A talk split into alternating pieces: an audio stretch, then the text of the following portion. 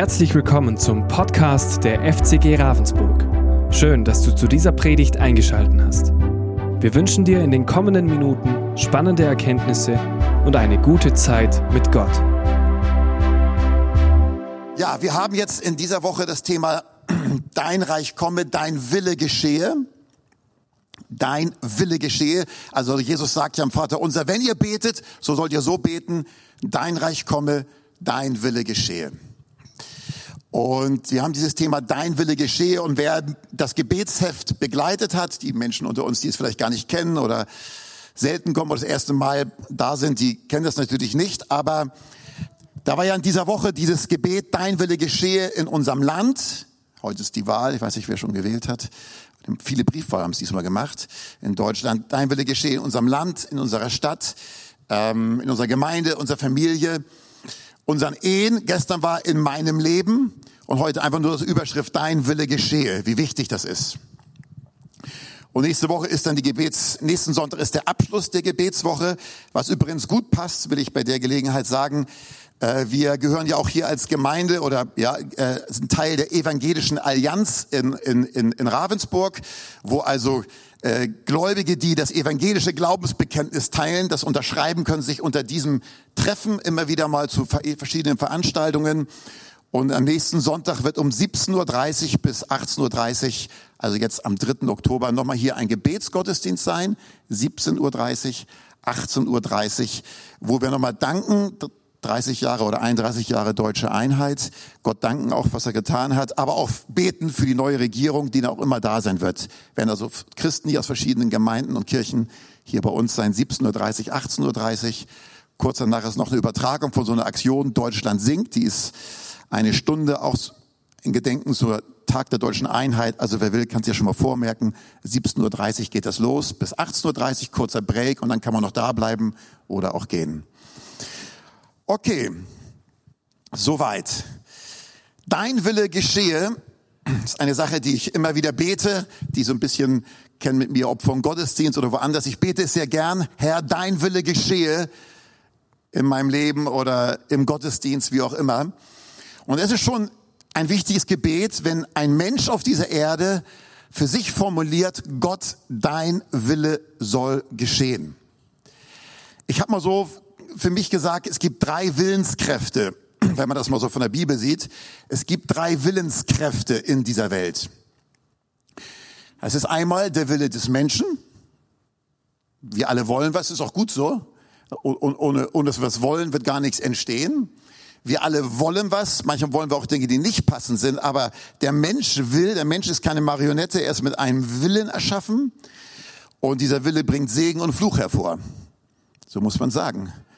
Manchmal ist das, was wir wollen, eine gute Sache und manchmal ist das, was wir wollen, eine schlechte Sache, sowohl für uns als für andere Menschen. So ist das Leben.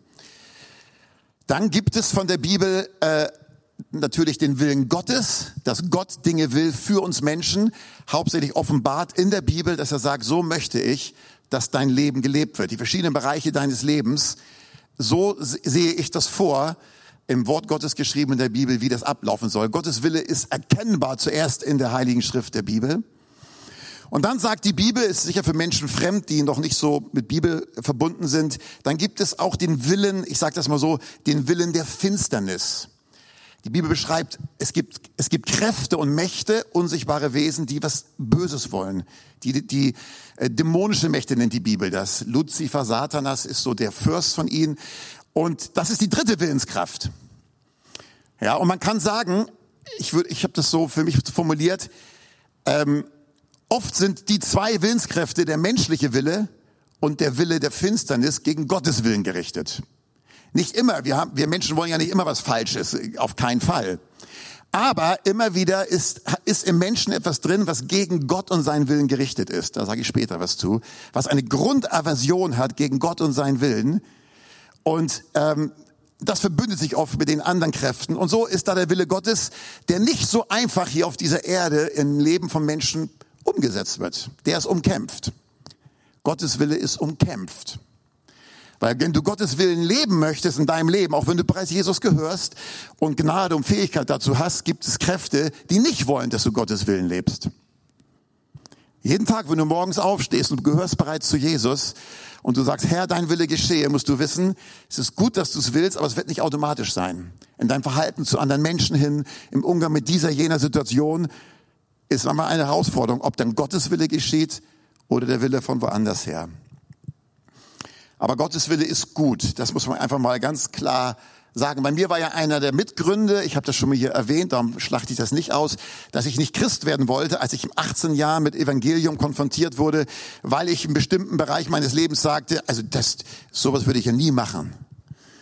Wenn das, wenn das ein Christ leben muss, das mache ich ja niemals. Also Gottes Wille war für mich ein Grund, dass ich sagte, ich will das nicht.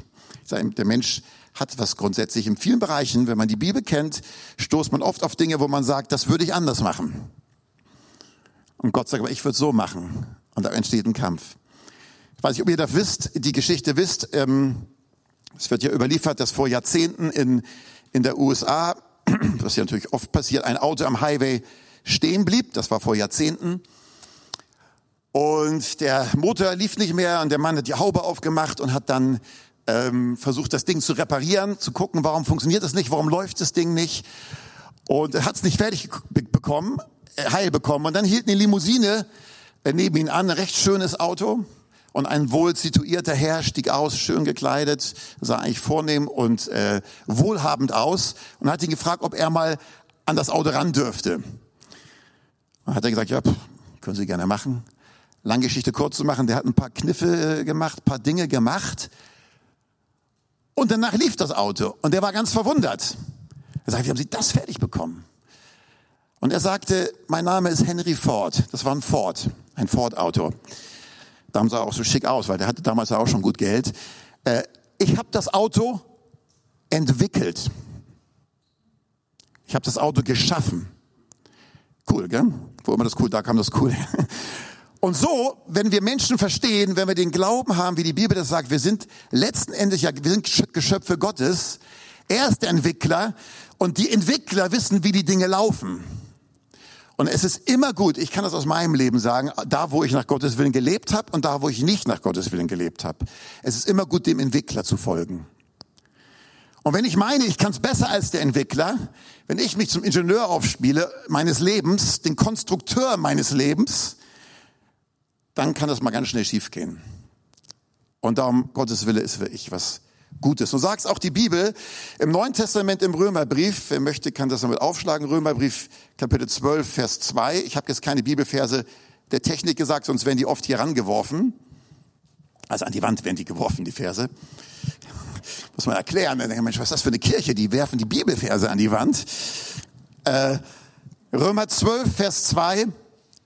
Da sagt Paulus den Gläubigen, und seid nicht gleichförmig dieser Welt, es meint dem Denken, dem Zeitlauf dieser Welt, wie allgemein so gedacht wird, seid nicht gleichförmig, lebt nicht im gleichen Gedankenstrom, sondern werdet verändert, verwandelt durch die Erneuerung eures Sinnes, dass ihr prüft, was der Wille Gottes ist. Das Gute, das Wohlgefällige und das Vollkommene. Punkt. Und das schon mal gut zu wissen. Wenn ein Mensch sich aufmacht und für sich sagt, jawohl, ich möchte, dass Gottes Wille in meinem Leben geschieht, darfst du eins wissen, Gottes Wille ist das Gute, das Wohlgefällige und das Vollkommene. Es ist nichts Schlechtes, es ist was sehr Gutes. Der Mensch sieht das zwar nicht immer so ein, aufgrund Dinge, die manchmal so in ihm drin sind, da kommen wir nachher nochmal drauf, aber die Bibel sagt sehr klar, es ist gut. Und ich wünsche mir, wenn ich mal alt, richtig, so richtig alt, meine ich, zurückblicke ähm, auf mein Leben, was weiß ich, vielleicht mit 90 Jahren oder 101 oder wann auch immer, 102, dass ich dann zurückblicken kann und sagen kann, ich habe ich habe nach dem Willen Gottes gelebt, zumindest in der groben Spur. Das meint ja nicht, dass ich äh, jede kleine Entscheidung meines Lebens, aber ich grundsätzlich weiß, ich habe nach Gottes Willen gelebt. Und ich stelle es mir unwahrscheinlich unbefriedigend vor, zumindest wenn man auch die Bibel kennt und all das, wenn ich dann weiß, ich habe die meiste Zeit nicht nach Gottes Willen gelebt. Und ähm, das möchte ich nicht. Das möchte ich für keinen von uns. Es ist gut. Gottes Wille ist gut ist wohlgefällig, Gottes Wille ist vollkommen. Und das soll uns animieren, nach seinem Willen zu trachten. Es ist so, dass die Bibel, dieser Bibelvers ist ja an Gläubige gerichtet, die bereits gläubig an Jesus sind und wo die Bibel sehr klar macht, jetzt seid ihr gläubig geworden, jetzt nehmt das Wort Gottes auf, lest in dem Wort Gottes, nehmt das Wort Gottes auf, hört Predigten und lasst euch verändern. Als ich gläubig wurde mit 18, da war das ja, oder jeder, der auch hier sitzt und bereits an Jesus gläubig geworden ist, und wenn du nicht christlich aufgewachsen bist, so wie bei mir, dann weißt du, dass dann, wenn man dann gläubig wird, das ist, als ob ein ganz fremdes neues Land geht. Ein Land, wo du noch nie warst. Mit einer Landkarte, mit Sehenswürdigkeiten, mit, mit Beschreibung über das Land. Und du, du merkst auf einmal, da wird so vieles anders gesehen und gedacht. Äh, da wird anders gekocht. Da wird sich anders verhalten. Und so sagt die Bibel, wir sollen uns von diesem neuen Land, von Reich Gottes, von der Bibel her prägen lassen. Und natürlich wird auch Folgendes wachsen, das wird jeder schon erlebt haben, der länger gläubig ist. Es kommt auch ein Stück weit mehr und mehr zur Opposition mit dem Denken in der Welt. Ich weiß noch, ich bin ja gelernter Segelmacher für Segelschiffe, das wissen ja auch viele, die hier regelmäßig kommen. Und ich wurde gläubig während meiner Ausbildung, als ich in Hamburg Segelmacher gelernt habe. Und ähm, und wie es halt immer so ist, äh, wenn du da unter Arbeitskollegen und alles, ist, halt, ist ja oft so, gerade im Handwerk, der werden ja immer äh, von morgens, na nicht von morgens bis abends, da werden ja immer viele Witze gerissen, auch sehr oft unter der Gürtellinie. Und klar, dann mitgelacht. Aber als ich gläubig wurde, merkte ich irgendwie, ich will das nicht mehr. Ich will das nicht mehr hören. Äh, da, da ist in mir ein Widerstoß geworden. Und ich habe dann irgendwie wenn du die Witze erzählt wurde, ich habe nicht gesagt, ich bin jetzt Christ, das darfst du nicht. Das habe ich nicht gemacht, aber ich habe wohl, ich habe eben nicht mehr so mitgegangen, nicht mehr mitgelacht. Und ich weiß noch, als ich dann den anderen sagte, ich bin gläubig geworden, dann sagte der Juniorchef, aber es gefiel mir gut im Nachhinein, hab ich's mir gedacht. also ob, äh, irgendwie hat er gemerkt, irgendwas, irgendwas stimmt nicht mit dem. Irgendwas ist anders. Hab ich mir gedacht der hat irgendwie gemerkt und der, ich bin irgendwie anders. Und danach haben sie mich, aber gut, das war auch nicht so schlimm, da haben sie mich immer Spaß, das waren schon nette Kollegen. Die haben, ich weiß gar nicht warum, die haben mich immer Ede, unsere Betschwester genannt. Äh, das war meine, mein, mein, mein, mein, mein, mein Spitzname. Ich, also keiner soll mich danach nennen im Gottesdienst. Gell? Ich heiße weiterhin Christoph, ich bin nicht Ede, unsere Betschwester. Aber ich habe auch beim Frühstück da gebetet, nicht laut und das ist, es hat sich so entwickelt, aber gut. So, also das ist natürlich klar, wenn du gläubig wirst, du nimmst den Willen Gottes auf, fängst an danach zu leben, dann kommt oft eine gewisse Opposition und die kann mehr und mehr zunehmen, weil in vielen Bereichen nicht so gedacht wird in der Welt. Für Menschen, die noch nicht gläubig willen, noch nicht gläubig sind, noch nicht bewusst Jesus in ihr Leben aufgenommen haben, wie das bei mir auch der Fall war, ist der Wille Gottes zuerst etwas anderes. Nicht zuerst werde erneuert, das kommt dann danach, sondern in erster Linie erstmal äh, Jesus aufzunehmen. So sagt der Apostel Paulus im zweiten Korintherbrief Kapitel 5, was er Menschen predigt, die noch nicht gläubig sind. So, da sagt er, deshalb treten wir im Auftrag von Christus als seine Gesandten auf. Gott selbst ist es, der die Menschen durch uns zur Umkehr ruft. Wir bitten im Namen von Christus, nehmt die Versöhnung an, die Gott euch anbietet. Den, also Jesus, der keine Sünde kannte, der ganz ohne Sünde war, hat Gott für uns zur Sünde gemacht, damit wir durch die Verbindung mit ihm die Gerechtigkeit bekommen, mit der wir für Gott, vor Gott bestehen können. So, wenn du noch nicht an Jesus glaubst, wenn du, wenn du sagst, ich komme hier schon länger her oder erste Mal oder wie auch immer, und ich guck mir das Ganze so an und überlegst, ja, wenn es einen Gott gibt, dann wäre es vielleicht interessant, den kennenzulernen. Die erste entscheidende Botschaft, die du wissen musst, für dein Leben ist es wichtig, dass du die Versöhnung annimmst, die Gott uns durch Jesus geschenkt hat. Will ich ganz kurz was dazu sagen. Die Bibel macht es sehr, oder ich sag's mal so, ich habe das schon mal erklärt, das kommt wahrscheinlich auch öfter nochmal vor im Gottesdienst, das müsst ihr mir nachsehen. Weil wir ein Gottesdienst sind, wo natürlich immer wieder Gäste sind und auch viele Gäste ist auch gut so. Die Bibel beschreibt es so. Äh, die Bibel sagt, wenn das jetzt Gott ist, um kurz zu erklären, warum Jesus kam, warum wir diese Versöhnung brauchen. Wenn das jetzt Gott ist, Gott ist vollkommen rein. Er ist ohne Sünde. Er ist heilig, sagt die Bibel. Er ist absolut schuldlos. Und die Bibel sagt, wir, wenn ich das mal so sagen darf, sind so, von der Bibel her, Habe ich früher auch nicht gedacht. Die Bibel sagt, wir Menschen haben sehr viel Schuld, sehr viel Schuld, sehr viel, die Bibel nennt es Sünde, Fehler an uns. Wir tun vieles jeden Tag, was nicht zu Gott passt. Wenn man sein Leben neben die Bibel, neben die Gebote lebt, allein schon liebe deinen Nächsten wie dich selbst, das übertritt man so oft. Wir sind in dem Zustand. Und Gott ist in dem Zustand. Aber die Bibel sagt, um mit Gott Gemeinschaft zu haben, beziehungsweise auch in Ewigkeit mal bei Gott zu sein, muss ich so sein. Aber ich bin so nicht und niemand ist so. Auch der Papst ist so nicht. Niemand ist so. Auch Mutter Teresa nicht. Die Bibel sagt, alle Menschen sind Sünder. Alle Menschen gegenüber Gottes Herrlichkeit passen nicht. Das ist nicht passend. Da sind wir alle im Mangel, sind wir alle im, im Minus. Und die Bibel macht deutlich, dass, ihr macht das jetzt irgendwie so. Ich habe jetzt keinen, keinen, also die Bibel macht deutlich, Jesus Christus kam aus der Ewigkeit, der Sohn Gottes. Und das, was wir alles an Schuld hatten, dies hier, nahm er auf sich. Er hat's, er hat's, jetzt Jesus hat es auf sich genommen. Die Bibel sagt, er hat all unsere Sünden auf sich genommen. Er hat sie ans Kreuz getragen, als Sohn Gottes, der aus der Ewigkeit kommt. Am Kreuz sah Jesus so aus, obwohl er in Ewigkeit so aussah. Aber er sah so aus aufgrund dessen, was wir falsch gemacht, unserer Sünde. Und er starb für unsere Sünde. Er hat für unsere Sünde bezahlt. Wir hätten für unsere Sünde bezahlen müssen. Er hat für unsere Sünde bezahlt mit seinem Tod. Und Gott hat ihn dann von den Toten auferweckt. Und jetzt sagt Gott, wenn du frei sein willst von deiner Schuld, wenn du einmal vor Gott stehen möchtest als Schuldloser, von dem, von Gott, da musst du annehmen, was mein Sohn für dich getan hat. Und das hat Paulus gepredigt. Nehmt die Versöhnung an, die Christus euch anbietet. Weil in dem Moment, wo jemand an Jesus glaubt, und bei mir war das mit 18, als ich bewusst angenommen habe, dass Jesus meine Sünden getragen hat, dass Jesus für meine Schuld bezahlt hat. Er hat schon komplett bezahlt. In dem Moment, wenn du das ein Mensch für sich glaubend annimmt, rechnet er ihm, rechnet er ihm alles zu, was Jesus getan hat. Deine Schuld ist komplett bezahlt für alle Ewigkeit. Gott fordert nicht zweimal eine Zahlung. Ja, du Menge, du auch als Christ, du, du fällst, du, du, du machst Fehler, du, du, du möchtest Gott folgen, du hast deine Mängel, aber eins steht fest, deine Schuld ist bezahlt. Komplett bezahlt. Und du kannst in Ewigkeit vor Gott stehen.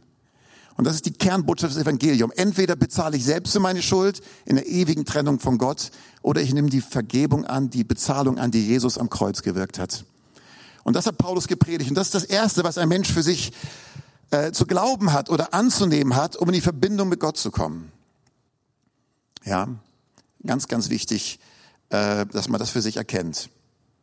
Wenn man dann gläubig ist an Jesus, ja, da muss man für sich eins verstehen, wenn man, wenn es darum geht, Gottes Willen umzusetzen im Leben. Bei mir war es ja eben so, äh, dass ich das eben erst abgelehnt hatte, aber als ich dann verstand oder gläubig wurde, war etwas Neues ins Herz gelegt. Das Alte war auch noch in gewisser Weise da, aber was Neues, was dann sagt, ich will Gottes Willen tun.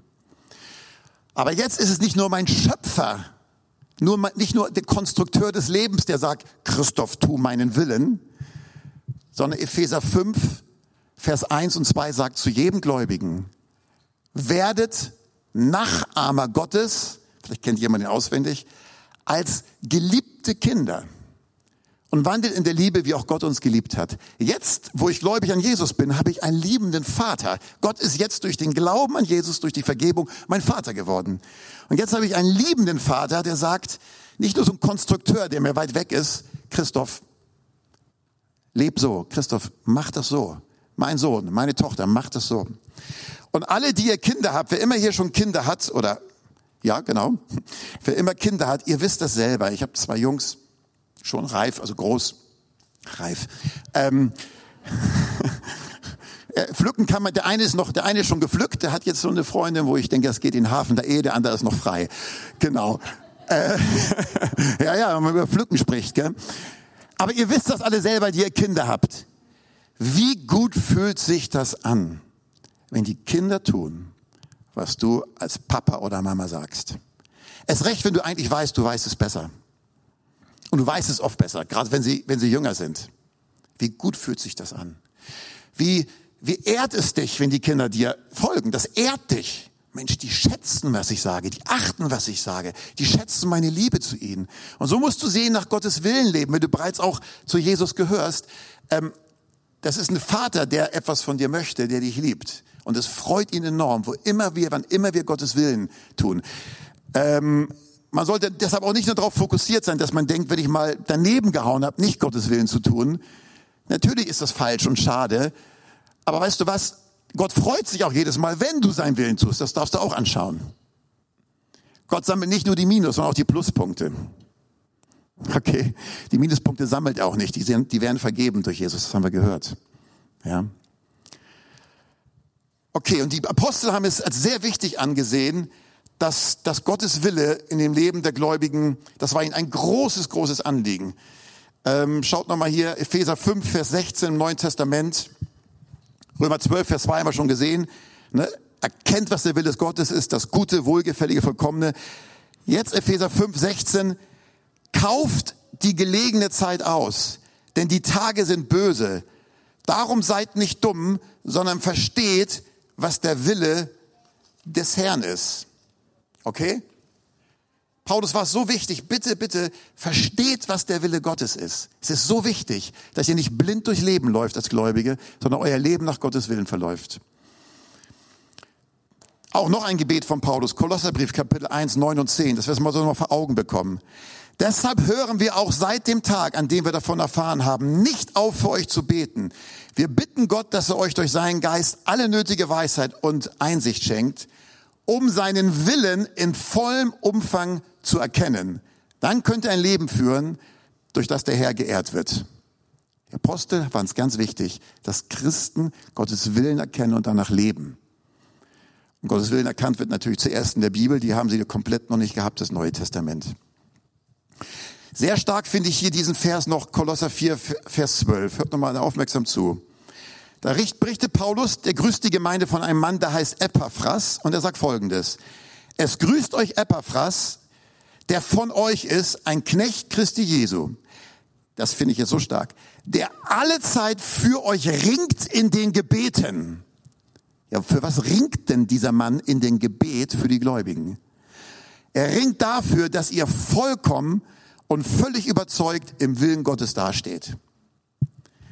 Dieser Vers sagt ganz viel aus. Hier ist ein Mann, der ringt für die Gläubigen, dass sie im Willen Gottes leben. Das heißt für mich Folgendes. Erstens, das Gläubige nach Gottes Willen leben ist natürlich ein Riesenanliegen Gottes. Darum beruft er auch solche Männer. Zweitens, es ist scheinbar keine Selbstverständlichkeit, dass Gläubige nach Gottes Willen leben. Zumindest nicht in der breiten Ebene unbedingt. Sonst muss keiner darum ringen im Gebet. Und ja, das ist zweitens, sagen wir mal, und das damit zusammenhängt, das Problem, und ich kann ja auch aus jetzt 40 Jahre Glaubensleben berichten, das Problem ist oft nicht, dass wir nicht Gottes Willen kennen. Wenn man ein bisschen länger gläubig ist und so ein bisschen Bibel gelesen hat, dann weiß man schon in vielen Bereichen Gottes Willen. Das Problem ist dann manchmal, dass auch der Christ einfach meint, er weiß es besser und Gottes Willen nicht tun will. Das ist ganz wichtig. Ich hatte das vor kurzem bei der Hour of Power, das ist unser junger Erwachsenengottesdienst, nochmal so erklärt, dass man auch weiß, als Gläubiger das versteht für sich, was so in der abläuft. Wenn man, die Bibel sagt, wenn ich an Jesus gläubig werde, Jesus sagt, was aus dem Fleisch geboren ist, ist Fleisch. Ein Mensch bringt einen Mensch hervor. Darum sitzen wir alle hier. Und er sagt, was aus dem Geist geboren ist, also wer gläubig an Jesus wird, kriegt ein neues Leben in sein Herz gelegt was aus dem Geist geboren ist, ist Geist. Also er hat, er hat, er hat was von Gottes Wesen bekommen. So, oh, das heißt, stellt mal vor, das ist das neue Leben. Ich bekomme das neue Leben, wenn ich an Christus gläubig werde. Nun sagt die Bibel aber gleichzeitig, dass das, die Bibel nennt das Fleisch, das ist so das Gott, die Gott widerstrebende Art, die ist immer noch da. Und zwar komplett. So, ich kriege ein neues Leben, aber das Fleisch, sagt die Bibel, hat, ist null davon berührt, ist null verändert. Und jetzt, und das erleben auch viele Gläubige dann so, fängt ein Widerstreit manchmal an oder immer wieder mal im Leben des Christen. Das Fleisch will etwas, die Gott widerstrebende Art im Menschen, was das neue Leben nicht will. Schon mal erlebt. Und dann kann es einen Kampf geben. Und darum sagt Paulus, lernt aus den Impulsen des neuen Lebens zu folgen. Folgt dem neuen Leben. Ich möchte dich mal ermutigen, wie du zu Jesus bereits gehörst.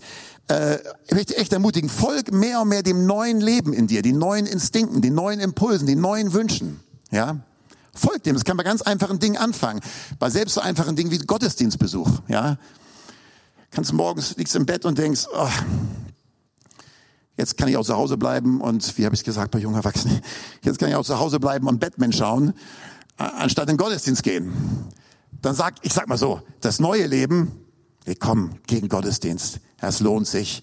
Und der, im Lobpreis stehen, in der Gegenwart Gottes stehen ist Besonderes. Vielleicht kommt prophetisches Reden wie heute war. Komm. Und ich will dich vielleicht auch gebrauchen für andere zum Segen. Dann sagt dieser Teil wieder, hey, du bist gestern so spät ins Bett gegangen. Gönn dir auch mal Ruhe. Und so geht's in vielen Bereichen, kann's gehen. Und Paulus sagt, wir kriegen Oberhand und Sieg im christlichen Leben und das wird stärker, wenn wir das ordentlich nähren. Dann wird das stärker und wenn du dem folgst, wirst du auch den Segen darum, da, da, davon erleben, ja. Und so beschreibt das die Bibel.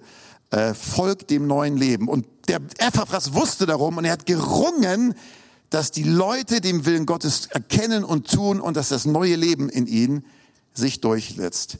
Und ich möchte zum Schluss ist jetzt von der Zeit her, äh, muss den Deckel drauf machen. Einfach nochmal ganz kurz paar Punkte nennen, die uns helfen, uns mehr und mehr an Gottes, auf Gottes Willen einzulassen. Den ersten habe ich schon gesagt, ich muss erkennen, Gottes Wille ist das Gute, das Wohlgefällige und das Vollkommene.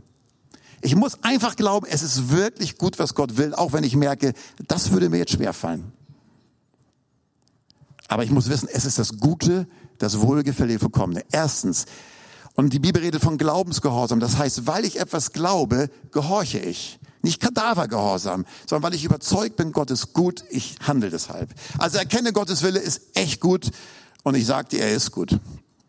Zweitens, er kommt von einem liebenden Vater und nicht nur von einem entfernten Entwickler und Konstrukteur, der mal kurz vorbeikommt, irgendwas repariert in deinem Leben und dann wieder weg ist. Wenn du zu Jesus gehörst, er ist dein liebender Vater, der es gut meint. Das ist eine zweite Hilfe, das einfach einzusehen und zu verstehen. Drittens finde ich ganz wichtig, überlasst die Resultate von Gehorsam Gott. Manchmal scheut man Gott, gehorsam zu sein, weil man Angst von Resultaten hat. Soll ich, das ist ein plattes Beispiel, soll ich wirklich alles bei der Steuererklärung angeben? Wenn ich jetzt Jesus sein, wenn ich jetzt Jesus seinen Auftrag befolge, der gesagt hat, gebt den Kaiser, was des Kaisers ist und Gott, was Gottes ist. Und der Kaiser war auch ungerecht. Kannst auch nicht sagen, unser Staat ist aber manchmal ungerecht irgendwie. Der Kaiser war es recht ungerecht. Äh, und dann kann es passieren, dass du denkst, ah, wenn ich jetzt alles angebe, selbst das, was ich da vor drei Wochen gemacht habe, das war doch, ja gut, das war unter der Hand mal gemacht. Das muss doch nicht sein. Wenn ich alles angebe, fehlt mir nicht am Ende Geld. Sei gehorsam und überlass die Resultate Gott. Aber wenn ich nicht mit ihm schlafe, schon vor der Ehe ins Bett gehe, dann wird er mich vielleicht verlassen. Sei gehorsam und überlass die Resultate Gott. Verstehen wir? Das kannst du in ganz vielen Lebensbereichen ausfüllen. Ja, aber wenn ich das sage, wenn ich das tue, dann werden meine Kollegen, meine Freunde, meine Nachbarn, die, die werden dann gegen mich sein. Sei gehorsam und überlass die Resultate Gott. Und das muss man lernen, dass man weiß, meine Aufgabe ist es, diesem guten Vater, seinen guten Willen, seiner Liebe zu folgen. Die Resultate, auch wenn es mal sehr herausfordernd ist, die überlasse ich Gott. Okay? Da gibt es diesen Bibelvers gut so, als dann die drei Freunde von Daniel im Alten Testament in den Feuerofen geworfen werden sollten von Nebukadnezar. Wie heißt es so schön da? Er sagt, wenn ihr euch nicht vor mir niederwerft, wie alle anderen hier, dann werdet ihr sofort in den brennenden Feuerofen geworfen. Und wer ist der Gott, der aus meiner Hand retten könnte? Jetzt ich spring ein bisschen, jetzt sagen sie folgendes. Ob unser Gott, dem wir dienen, uns retten kann, sowohl aus dem brennenden Feuerofen als auch aus deiner Hand, König, wird er uns retten, oder ob nicht. Es sei dir jedenfalls kund, König, dass wir dein Götter nicht dienen und dass wir uns nicht vor dem goldenen Bild niederwerfen, was du aufgestellt hast was immer die Welt vor dir aufstellt und sagt, wirf dich nieder. Wirf dich vor meinem Willen nieder. Wirf dich vor meinem Zeitgeist nieder. Wirf dich vor deinem Fleisch nieder. Weil wenn du es nicht tust, dann wird's heiß. Die haben richtig reagiert. Die haben gesagt, was, wir wissen nicht, was kommt, aber wir tun Gottes Willen.